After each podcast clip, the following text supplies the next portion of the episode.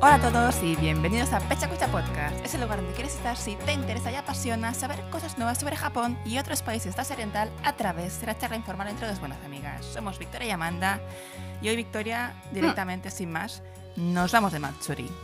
¡Yeah! Fiesta, fiesta, fiesta, fiesta. Ay, ay, ay. es que es verano, es verano y.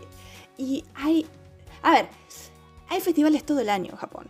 Pero en verano son en particular mm, bastante más, más coloridos y populosos y presta más ahí para el descontrol, ¿no? Sí, tal cual.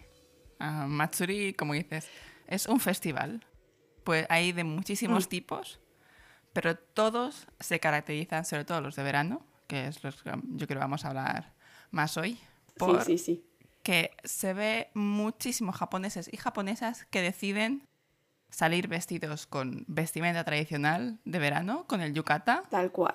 Sí, sí, sí, sí. abanico en mano y se van paseando por todos los puestecitos y van admirando y creo que es una escena de Japón mm, de verano Sí, como muy, muy típica. O Sí. sea, generalmente es como que estamos todos esperando como esa época. Es muy, es muy normal vivir acá y como que todo el mundo se quiere poner la yukata. O sea, esta, justamente esta vestimenta así de verano, que básicamente para que se lo imaginen es igual que el kimono que seguro vieron en alguna película, pero en vez de tener varios paños uno, o varias capas una encima de la otra, simplemente es una sola capa mucho más ligera porque hace calor. claro Mucho calor. es algodón Entonces, como que tampoco.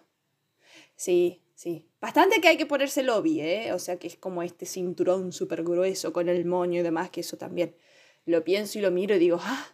La calor. Pero bueno, la tela es mucho más eh, agradable, digamos, a, y, y más en contexto con las temperaturas. Pero, pero sí, o sea, yo, yo creo que cualquier persona que haya tenido un interés por Japón eh, desde edad temprana y haya visto ya sea algún anime, le haya leído un manga o lo que sea, siempre hay una parte de la historia en donde van a uno de estos festivales y es como que es como una imagen que parece repetirse y parecería que fuera un, un evento como completamente local, pero eh, la realidad es que festivales se hacen en todos lados y en diversos momentos del año. Y, y son como muy, eh, son más una actividad desarrollada por una comunidad en particular. O sea, generalmente esta comunidad lo que va a hacer es que festeja X festival donde conmemoran X situación en determinado día del año. Y es como muy específico de, de ese, de ese lugar en particular y de ese grupo de gente. tal cual realmente congrega muchísima gente que no solo, no sé, la típica fiesta mayor que puede haber en los pueblos de España, que pongo, por ejemplo, que vale, congrega Claro, un poco sí. alrededores y demás, pero es para la fiesta. Ahí no, realmente hay gente que se, desplaza mucho para ir a ver estos matsuris, porque realmente es muy espectacular. Exactamente. Ver, eh, no sé, hay muchísimas clases, ¿no? Pero en Kioto Sí. hay el típico este que salen con una especie de barcos, que- para hacernos la idea. Sí, Son inmensos, sí, sí. los van transportando y claro, es algo muy espectacular que, que quiere ser visto para, por los japoneses, no sé, de Hokkaido también, imagino. No, ex- exactamente, exactamente. Hay turismo o de sea, Matsuri. sí, sí. Exacto. Bueno, yo soy ahí una de las primeras, o sea, en, en anotarme a todo, incluso las líneas de trenes, o sea, como que están todo el tiempo promocionando como, ay, se viene el Matsuri de no sé dónde y con el pase de tren este vas allá, reservas hotel, o sea, como realmente moviliza gente que yo creo que es como, si lo tengo que pensar con algo parecido a España, es como un poco lo que genera el tema de las fallas, que son Mm. estas, eh, como estas grandes maquetas eh, hechas de materiales que se pueden quemar fácil, sobre las que la gente trabaja por ahí el año entero y que en una noche se prenden fuego y se queman y la gente realmente va a, a ver estos grandes muñecos, ¿no? Sí, sí, antes de que... Yo creo que es como un poco eso. Sí, congrega muchísima gente, sí, festivales, no sé en Argentina, la verdad, eh, que Sí, habría nosotros también equiparable, pero imagino en, en todos sitios siempre hay ganas de celebración, ¿no? Y de comunidad. Total. Así que... Sí, sí. O sea, si nos remontamos un poco, tiene más o menos el origen como en el siglo XII y, como que, de vuelta, comunidades eh, a lo largo del país, principalmente empezaron a desarrollar estas prácticas más que nada en relación con eh, las cosechas, al principio al menos, ¿no? Y muchos de los festivales tienen que ver con algún tipo de creencia más ligada al shintoísmo, donde se celebra por ahí a algún dios o se le pide algo o, ese tipo de cuestiones. Pero los hay de todos tipos, o sea... Em, hay incluso festivales más relacionados al budismo y hay otros festivales que directamente no están relacionados a ningún tipo de religión y simplemente celebran algún evento en particular, como por ejemplo en Nagasaki, que hay un festival súper gigante donde entran elementos chinos y holandeses y que tienen que ver con que Nagasaki por mucho tiempo fue el puerto comercial mm. de, Japón. Entonces se celebra como esta suerte de intercambio comercial. Y, y son todos muy espectaculares y, tienen todos bailes muy particulares y cada uno tiene como su, su, impronta, ¿no? O sea, son todos muy distintos unos de otros. Sí que es verdad que hay dentro del conjunto, ¿no? De cada Matsuri que lleva, mm. pues esto, simplemente el pasear, ver las cosas estáticas, sí que hay siempre unas citas, ¿no? Donde pues hay por decirlo de alguna manera, show, ¿no? Con música y demás. Sí que es verdad que está presente en, sí. yo creo que en todos los Matsuris. De a tal hora va a pasar tal cosa y hay una procesión de gente sí. portando algo y siempre, siempre acompañado con música. Como, como tú dices. Sí. O sea, generalmente la, la, la típica música de, de Matsuri es muy particular, es como una combinación entre tambores y flautas. Eh, que yo la, yo la ligo mucho al shintoísmo, o sea, es como, es, es muy mm. normal en un festival dentro de un, de un santuario shintoísta escuchar este tipo de música de fondo. Es verdad. Pero la verdad es que no es necesario, o sea, no necesariamente tiene que ser shintoísta. Y este tipo de flautas y tambores es, o sea, y este tipo de música y estilo musical es el que después inspira, junto con la danza, al estilo de teatro no. O sea que por ahí para el que tiene oh. intriga de cómo podría sonar uno, puede tratar de buscar algún tipo de teatro no y, ver cómo se ve eso, ¿no? O sea, es como... E, es como Muy cierto, sí, sí, sí. Un buen ejemplo tal vez. Mm. Sí, sí. Así que Em, bueno, y no solamente eso, sino que como de vuelta, como al igual que las fallas o que cualquier tipo de celebración que, implica una, un desarrollo artesanal o, una construcción de algo, em, los Matsuris no se quedan atrás en esto y justamente el, crear estas carrozas o, o crear linternas o barriletes es como que fue desarrollando determinadas actividades muy específicas en comunidades que se fue, o sea, y, esta, y este tipo de artesanías se fueron desarrollando a lo largo de los años. Entonces, em, como que luego e, e, esas artesanías que por ahí quedaban en el Matsuri en sí, se fueron empezando como a extrapolar a, a cosas que se usan en el diario vivir, ¿no? O sea, y que por ahí, si uno se lo pone a pensar, es como, ah, esto tuvo el origen en, en un festival, ¿viste? De esta comunidad y por eso son tan buenos tallando la madera de esta forma. claro, es, ¿no? claro, claro, es muy buena manera también para los gremios, ¿no? De cada, de cada oficio, de un poco llevar... Tal cual. A un poco más de conocimiento sobre lo que hacen y demás. Sí, sí, realmente es que un matsuri es una experiencia que, debe ser vivida, sobre todo si se visita Japón. Es como. porque es muy particular, al menos es un ambiente mucho más relajado, que igual en el día a día es más complicado verlos. No sé, ves la típica familia con, con el, el, nene que está ahí con el, mm. intentando pescar peces. Eh, tienen como una parte de feria, ¿no? También en los Matsuri. Sí, eh, sí, sí, sí, El más popular debe ser conocido, digo, fuera de Japón, es este en el que salen, que es muy conocido en muchos animes. Está siempre, pues, obviamente, con su vestimenta de yukata, un, un niño. Sí, sí, sí. O, obviamente, jóvenes también, eh, que les dan, pides tú, hay una pecera con muchísimos peces, chiquinines. Entonces, consiste en que debes de pescar esos peces, pero no con una red porque sería mucho más fácil, sino que te dan Ay, como un- cualquiera, sí. una lupa, pero en vez de ser cristal, Sí, eso. es, es papel. Entonces, tienes que ser muy sutil, muy delicado para lograr meter Ajá. este artefacto en el agua y poder eh, Y, y tomar un pez levantar el sin- pececito. Sí, sin que se te tal rompa. cual. Que ahí también se ve mucha frustración. Exacto, te dan un bol con agua. Ay, sí, pero te dan un bol con agua y básicamente vos tenés que ser rápido, meter como esta pantalla de papel adentro del agua, levantarla y el pececito va a ir desde, desde el estanque al bowl. Y, la, y el chiste es que vos tenés que tratar de hacer esto cuantas veces sea posible para cazar la mayor cantidad de pececitos. Cuanto más se te va mojando la pantalla, más probabilidades hay que se te rompa. Entonces sí, lleva a mucha frustración. Así que después está ahí con, con esta cosa medio polémica que a mí me pasa con la bolsa de los pescados. Porque por un lado digo, ay, ay, qué lindo. Y después digo, ay, ¿qué va a hacer con ese pescado, señor? Pero que es un pez, no es un pescado. Es verdad, Bueno. te dan la opción de que te lo puedes llevar a casa, pero hay mucha gente que dice, mm, no, no, y entonces los dejan de vuelta. Porque eso que dices tú, ¿qué haces con un Ah, pez? bueno, sí. Em, vas a ir paseando. Sí, sí, bueno, sí.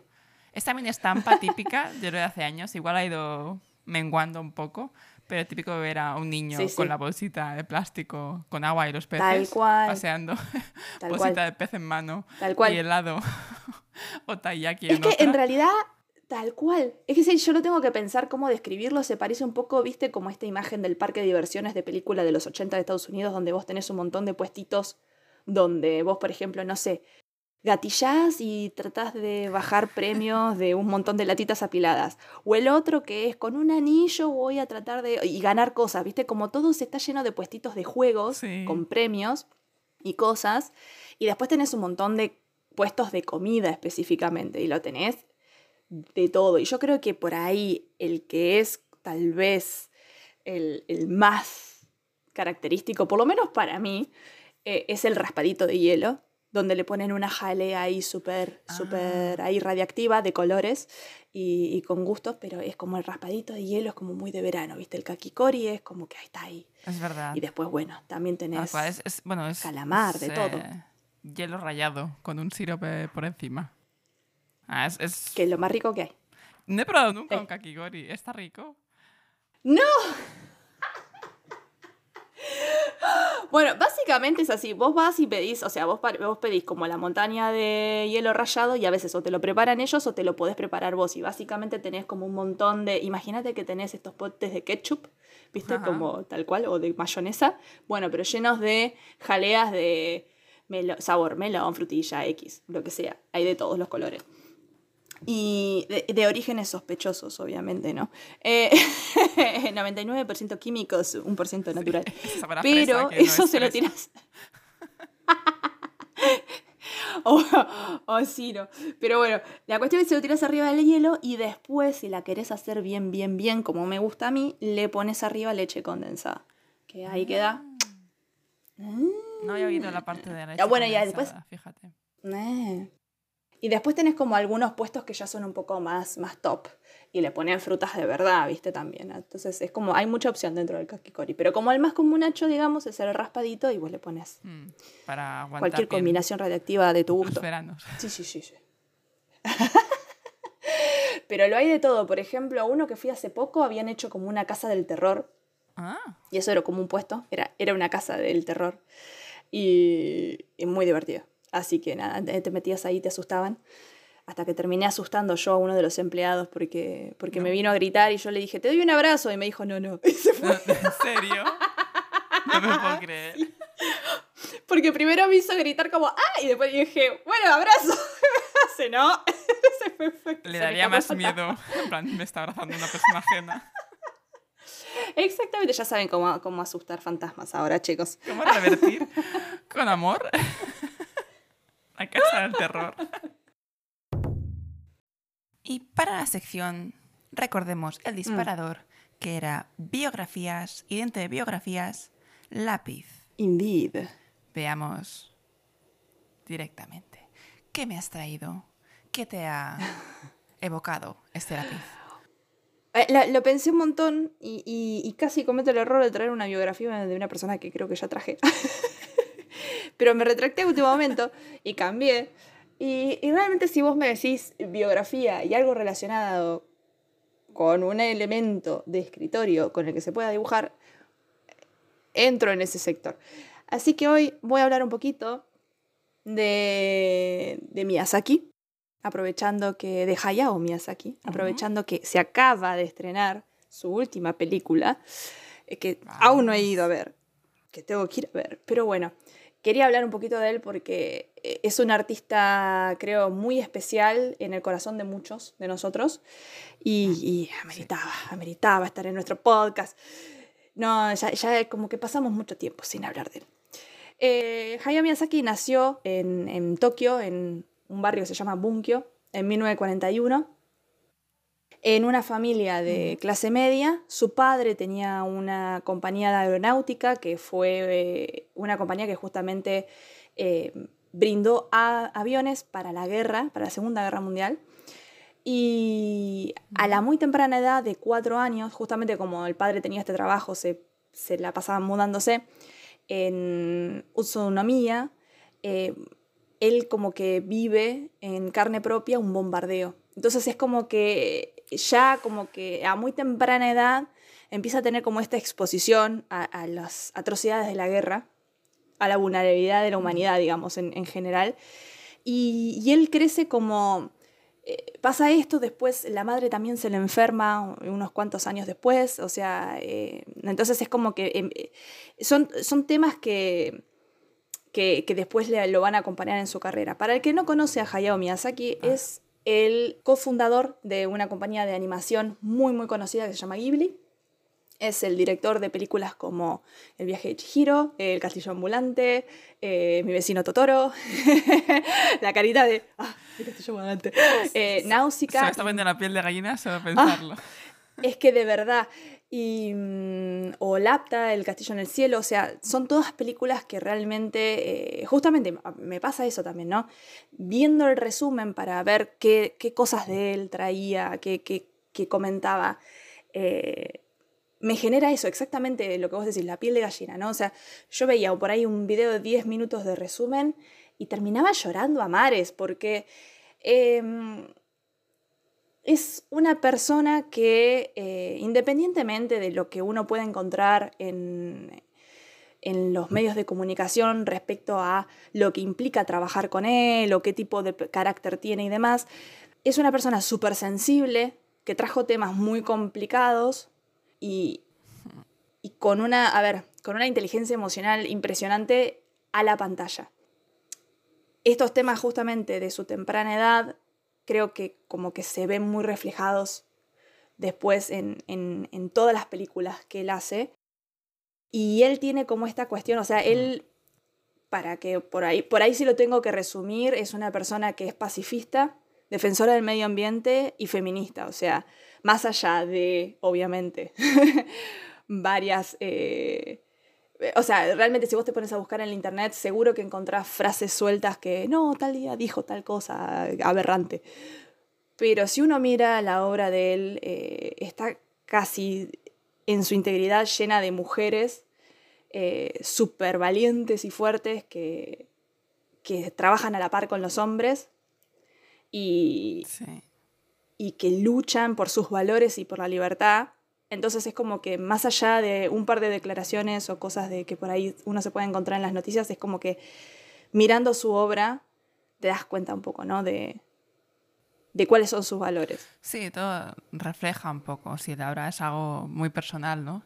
Mm. Y más cuando te das cuenta de que, bueno, temas como la guerra, la pérdida, la manera en, que los enfoca, cuando sabes que es mm. parte de una experiencia personal, que no es algo simplemente, ah, me apeteció dibujar y crear sobre una película bélica.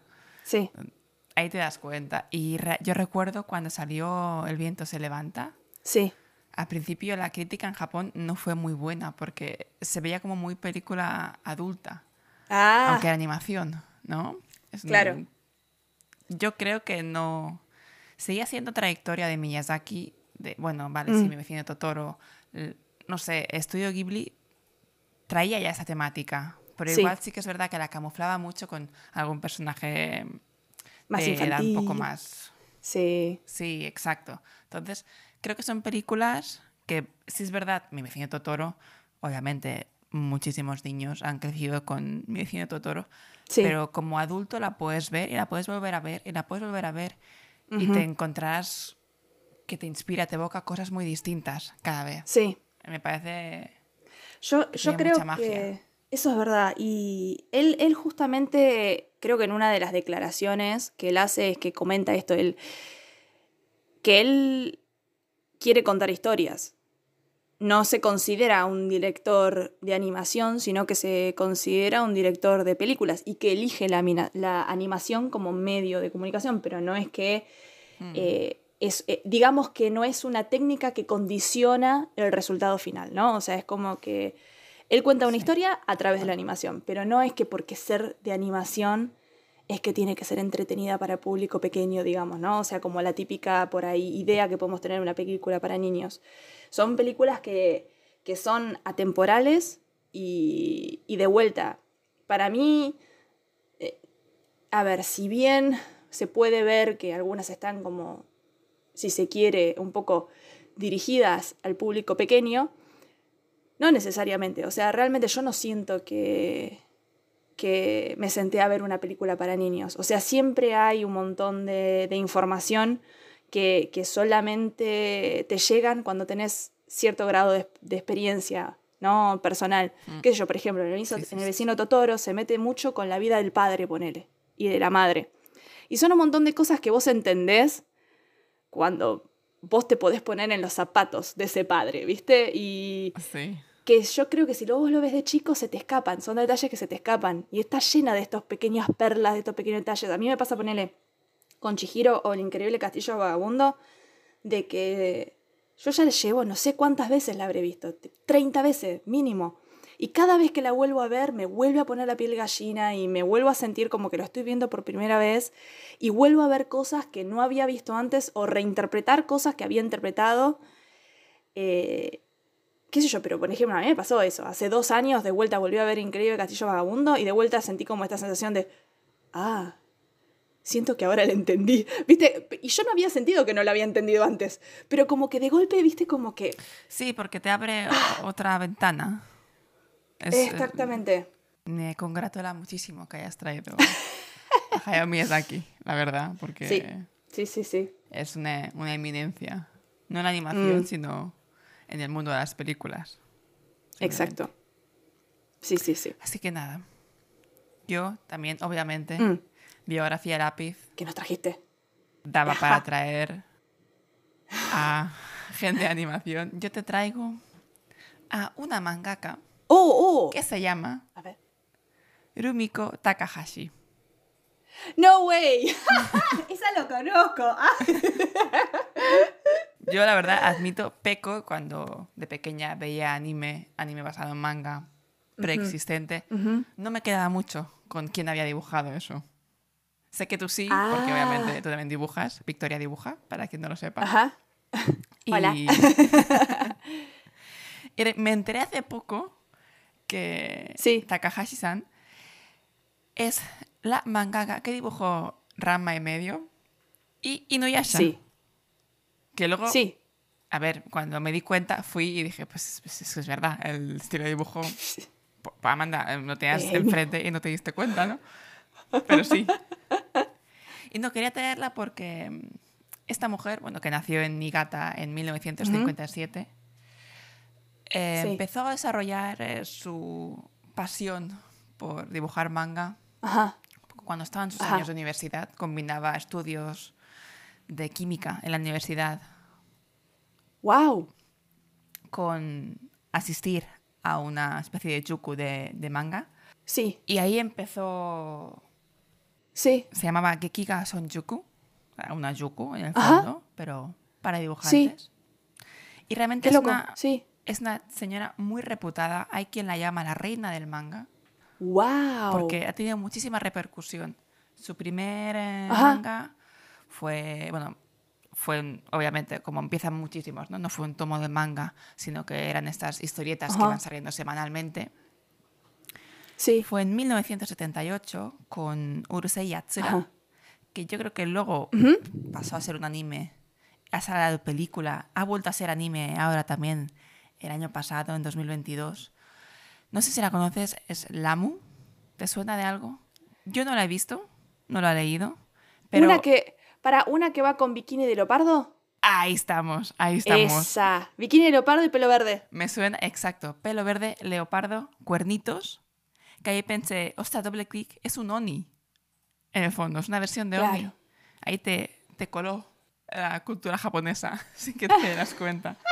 Pero sí, es, es también un personaje muy conocido aunque no lo hayamos leído y visto. Aquí hay prueba fehaciente de las dos. Sí, yo tampoco, sí. Sabíamos quién era, pero no habíamos leído. Y realmente de ahí ya pasó a más años más tarde, en 1987, empezar con Ranma, que yo creo que fue la primera animación, sí, el primer manga que tuvo repercusión a nivel internacional. ¿De verdad? a ese nivel. A ese nivel. Y cuando terminó Ranma, fue en el 96, es cuando arrancó Inuyasha. que no sabía que habían sido como concatenados. Entonces me pareció muy curioso. Es, que. Pero sí. Es que es, es. Es como quien diría, es la puta ama, sí. y bueno, uno de los motivos por, los que la traje es que esa señora ha recibido con decoración del gobierno japonés la medalla de cinta púrpura.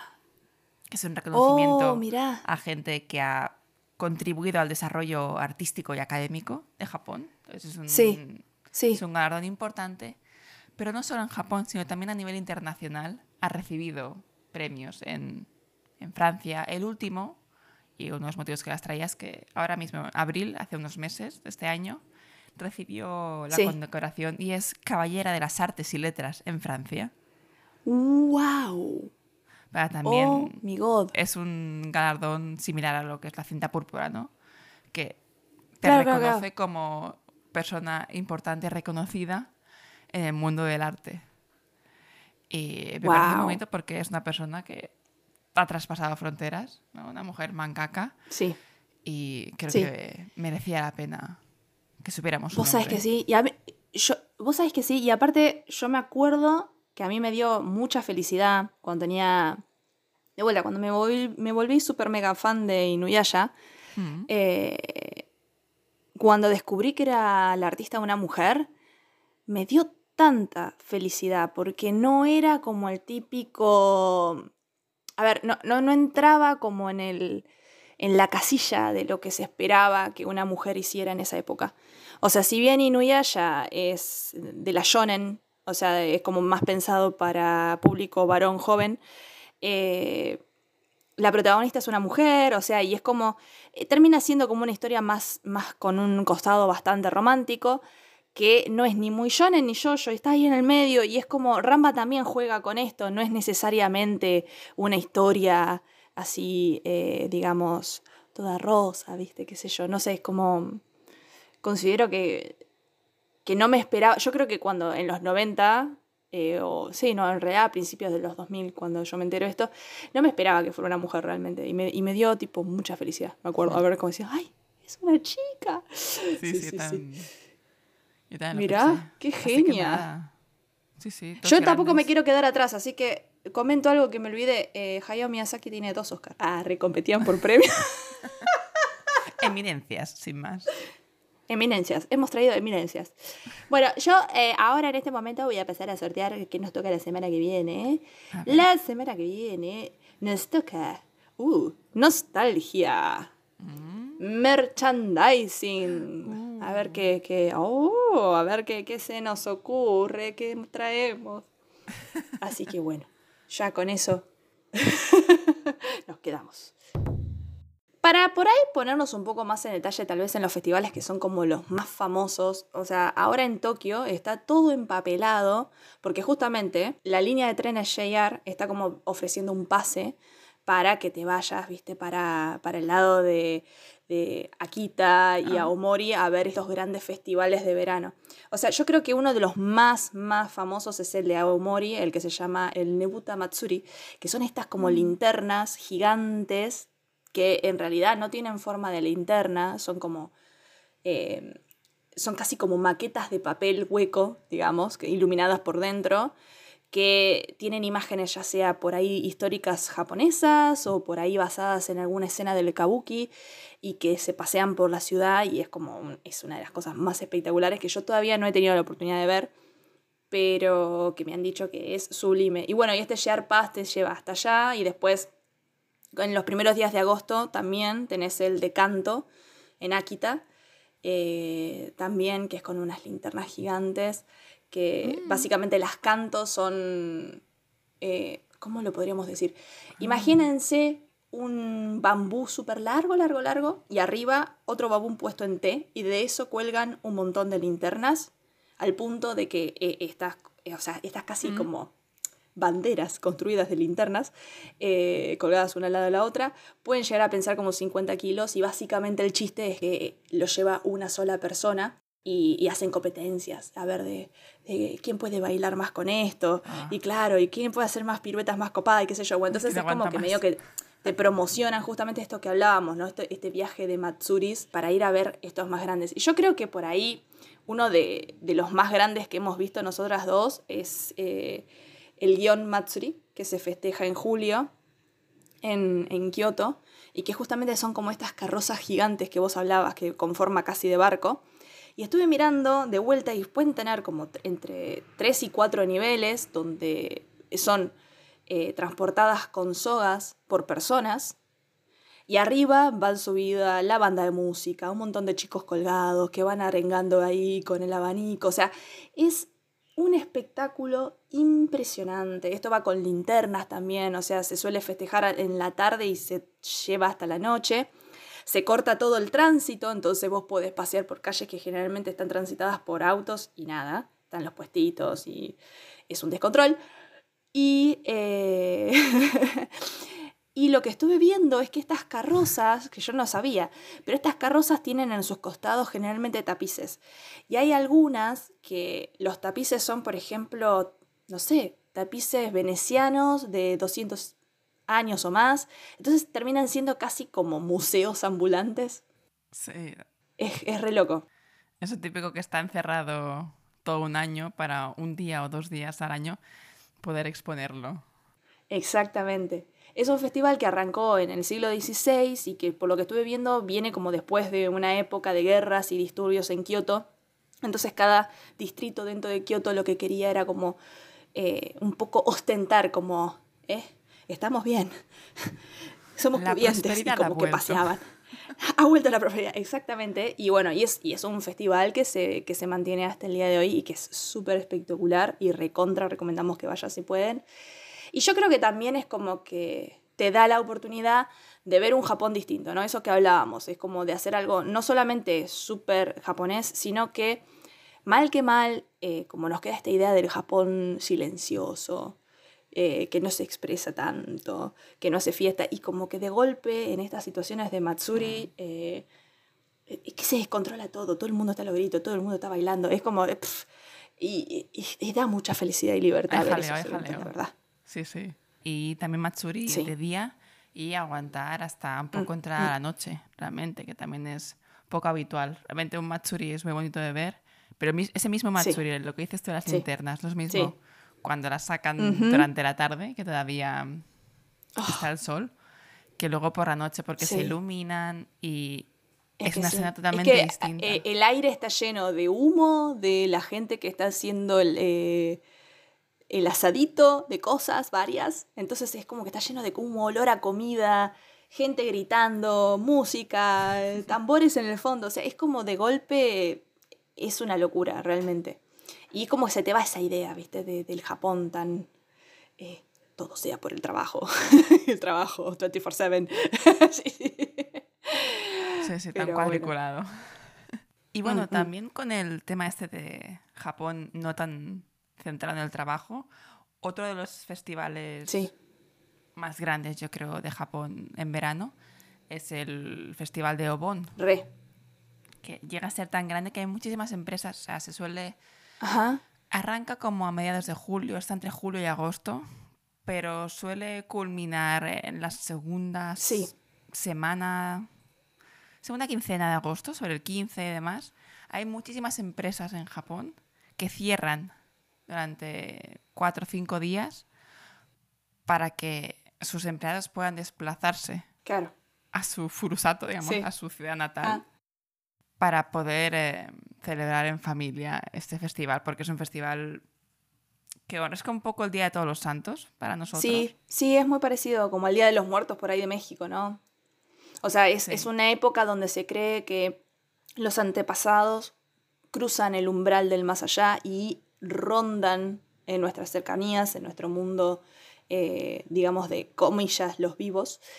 Y justamente a finales de esta época de Lobón retornan como al más allá de vuelta. Entonces es como una época donde uno, por ahí si quiere eh, hacerle llegar un mensaje o algo, es como que se cree que están más cercanos a uno. Exacto. Hmm. Sí, sí, todo es muy alegre, ¿eh? ¿no? Es, Sí, sí, sí, sí. También como el Día de Muertos se celebra, pues el recordar a tus seres queridos, a estas Mm. almas que regresan, ¿no? Por la noche y que, bueno, pues las quieres, eh, le quieres dar la bienvenida con música, con baile, lo que comentamos en la primera Exactamente. parte del programa, porque, porque es, un, es un motivo de celebración el poder Totalmente. vuelta con... Y justamente uno de los bailes más típicos es el famoso Bonodori, que es justamente Bon de Bon y Dori de bailar, eh, como aprendió Victoria hoy, que no, no había hecho el 2 más 2 antes, pero bueno, cuestión. Eh, básicamente, si ustedes llegan a ver una de estas celebraciones, se caracteriza por tener como una tarima, tipo escenario en el medio, generalmente con forma, yo pensaría en el carrusel, ¿viste? En la calecita, porque es como que tiene, tenés la tarima y después subís y, ti- y- y desde el techo de esa tarima bajan un montón de, de guirnaldas con linternas o luces y que, que marcan, digamos, como la pista de baile. Y de lejos, si lo miras, tiene como esta forma del techito tipo carpa circular de los circos, ¿viste? Sí, sí, sí, sí, sí. Y alrededor de la tarima esta, toda la gente que, que está viendo este, este, este baile. Básicamente en la tarima lo que vos tenés es un grupo de, de personas que, que de vuelta bailan en ronda, van caminando en ronda y la gente de alrededor que está mirando a estos chicos que están subidos arriba de la tarima siguen los pasos de baile eh, que les enseñan los que están en la tarima. Entonces, de golpe tenés toda una, sí, toda una ronda de gente bailando y caminando alrededor de esta tarima y siguiendo los pasos y las danzas. Así que es, muy divertido y bueno, cualquier persona se puede sumar. O sea que están súper invitados a sumarse. Tipo, si están, aprovechen. Qué guay. Sí, La verdad es que yo no, no he visto nunca un bonobori eh, en vivo y directo, pero debe ser, eh, sí, muy de comunidad, muy, muy bonito de ver. la verdad que sí. Sí. Y es como, es como una danza bastante lenta, que igual eh, es muy gracioso si lo puedes hacer con amigos, porque la típica que no al principio no, no vas a entender ninguno de los pasos, te vas a perder, vas a seguir al delante que sabe menos que vos. O sea, es como parte del chiste por ahí del, del festival hacer ¿A eso. quién miro? ¿A quién miro? para no? ¿A quién sigo?